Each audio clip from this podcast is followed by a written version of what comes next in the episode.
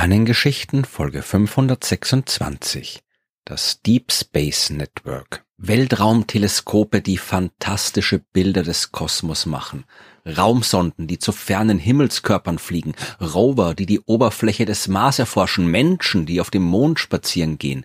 Die Raumfahrt ist ein großes wissenschaftliches Abenteuer, aber Abenteuer funktionieren nur in Büchern und Filmen ohne Vorbereitungen. In der Realität muss man sich auch bei so spektakulären Vorhaben wie der Raumfahrt um jede Menge recht unspektakuläre Dinge kümmern, wenn das Abenteuer nicht im Chaos enden soll. Und in der Raumfahrt ist vor allem eine Sache von enormer Bedeutung. Kommunikation. Nehmen wir mal so ein Weltraumteleskop, sowas wie Hubble oder James Webb.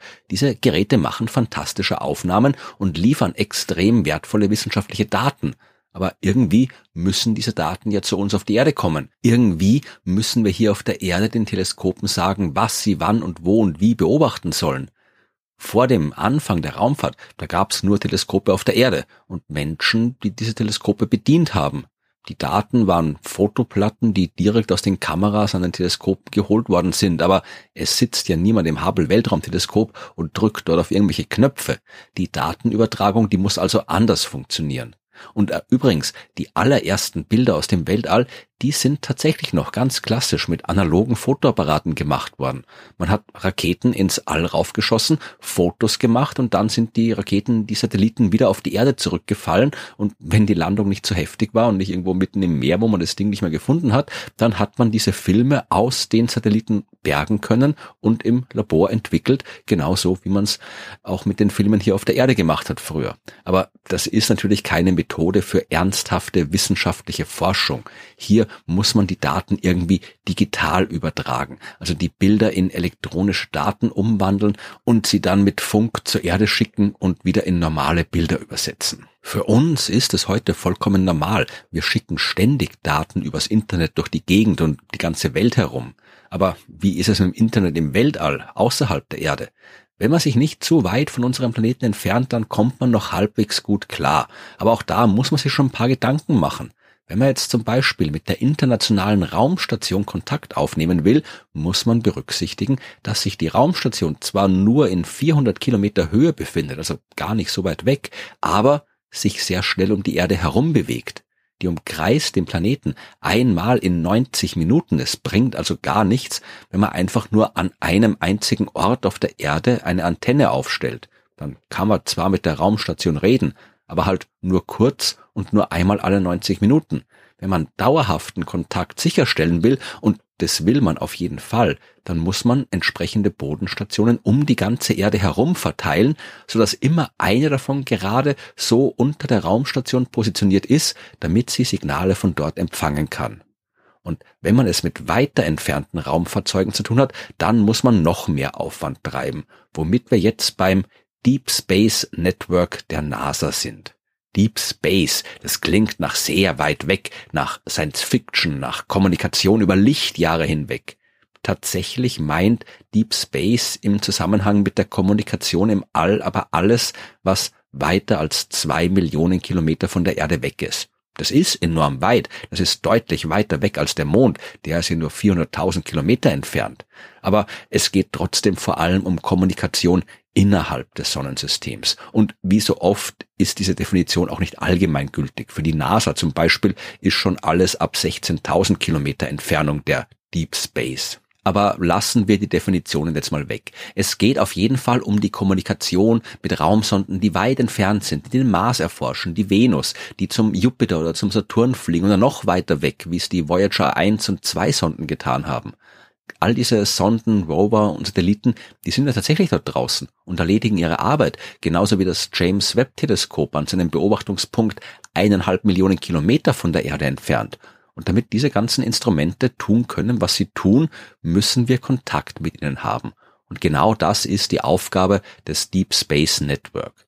Man darf sich jetzt so eine Kommunikationsanlage nicht als simple Antenne vorstellen, wie wir sie vielleicht zu Hause auf dem Dach haben, damit wir Satellitenfernsehen sehen können.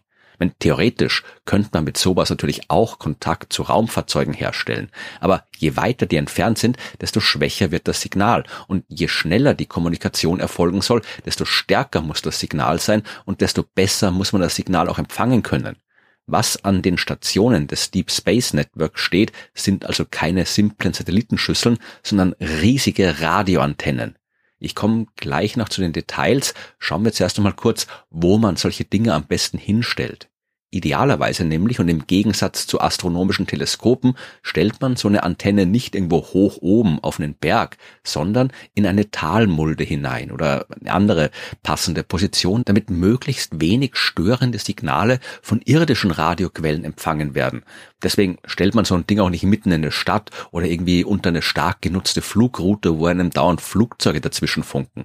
Das Wetter sollte auch halbwegs brauchbar sein. Man kann zwar auch bei Regen Signale empfangen, aber wenn es da jetzt ständig extrem stürmt oder sich Eis an den Antennen festsetzt, ist es auch nicht unbedingt optimal. Es gibt noch mehr Standortfaktoren, aber das waren so die wichtigsten. Will man jetzt dauerhaft Kontakt mit einem fernen Raumfahrzeug haben, dann braucht man mindestens drei Stationen auf der Erde und die müssen halbwegs gleichmäßig über die Erde verteilt sein. Also drei nebeneinander im gleichen Land, das bringt auch nichts. Mindestens eine Station muss immer Kontakt zum Raumfahrzeug haben können. Und äh, das würde auch mit zwei gehen, ja, auf jeder Hälfte der Erde eine, aber praktischerweise macht man das so, dass sich die Stationen überschneiden. Wenn also an einer Station das Raumfahrzeug wegen der Erddrehung immer weiter Richtung Horizont nach unten sinkt, dann sollte eine andere Station daneben das Raumfahrzeug schon gerade über dem Horizont aufgehen sehen, sodass theoretisch beide Kontakt aufnehmen können. Und erst dann wird die Kommunikation von einer Station zur nächsten übergeben. Und damit das eben wirklich rund um die Uhr klappt, braucht man drei von diesen Stationen. Das Deep Space Network der NASA besteht aus genau drei solchen Standorten, nämlich dem Goldstone Deep Space Communications Complex in der Mojave-Wüste in Kalifornien, dem Madrid Deep Space Communication Complex, circa 55 Kilometer außerhalb von Madrid in Spanien und dem Canberra Deep Space Communication Complex am Rand eines Naturschutzgebietes in der Umgebung der australischen Hauptstadt Canberra. Früher hat die NASA auch noch Stationen in West Virginia oder in Südafrika genutzt, aber die werden mittlerweile für andere Zwecke verwendet. In den 1960er Jahren war der Goldstone-Komplex mit drei 26 Meter großen Antennen ausgestattet und einer 64 Meter großen Antenne. Und in Madrid und Australien standen anfangs jeweils eine 26 Meter Antenne.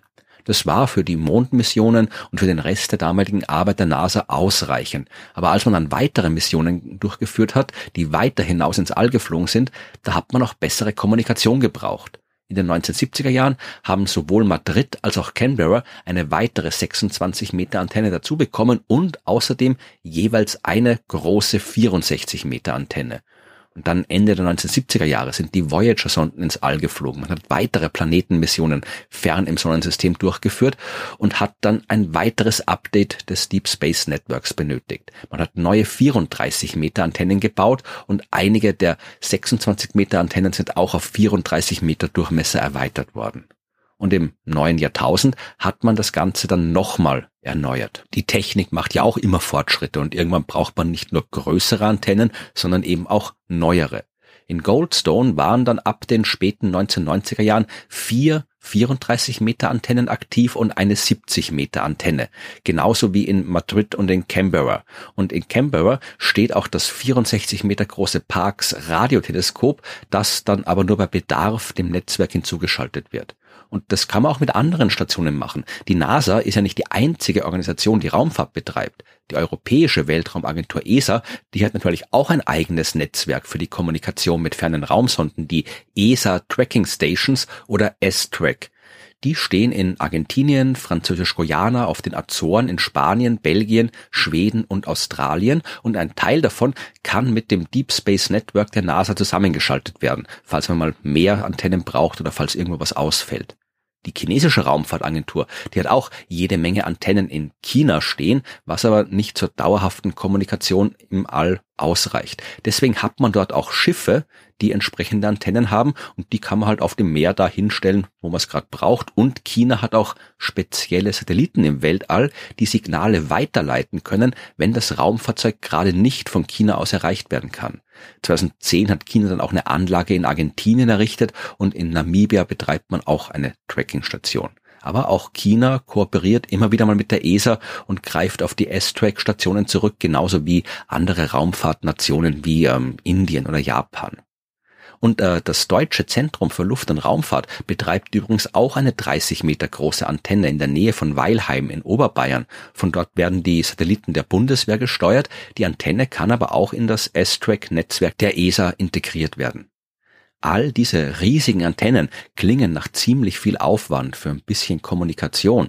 Aber Kommunikation ist eben quasi fast alles in der Raumfahrt. Wir müssen mit den Raumfahrzeugen reden können. Ansonsten bräuchten wir uns ja gar nicht erst die Mühe machen, die ins All zu schicken, wenn wir dann keinen Kontakt mehr mit ihnen haben.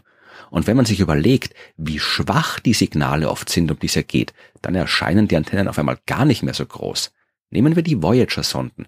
Die haben einen Sender mit einer Leistung von 23 Watt und eine Antenne mit 3,7 Meter Durchmessern an Bord. 23 Watt ist nicht so wahnsinnig viel.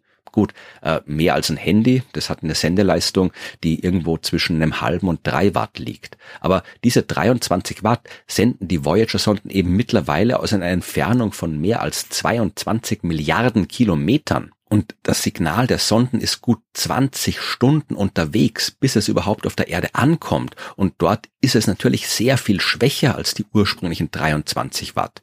Wenn man nicht ganz genau wüsste, wann und aus welcher Richtung und auf welcher Frequenz das Signal ankommt, dann hätte man keine Chance, das zu empfangen. Das Signal, das auf der Erde empfangen werden muss, das ist nur noch 10 hoch minus 18 Watt stark, also ein Trillionstel Watt.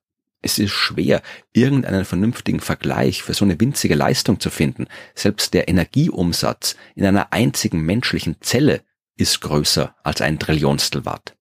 Wenn wir mit unseren Raumsonden im All kommunizieren wollen, dann hat es nichts mit der Kommunikation hier unten auf der Erde zu tun.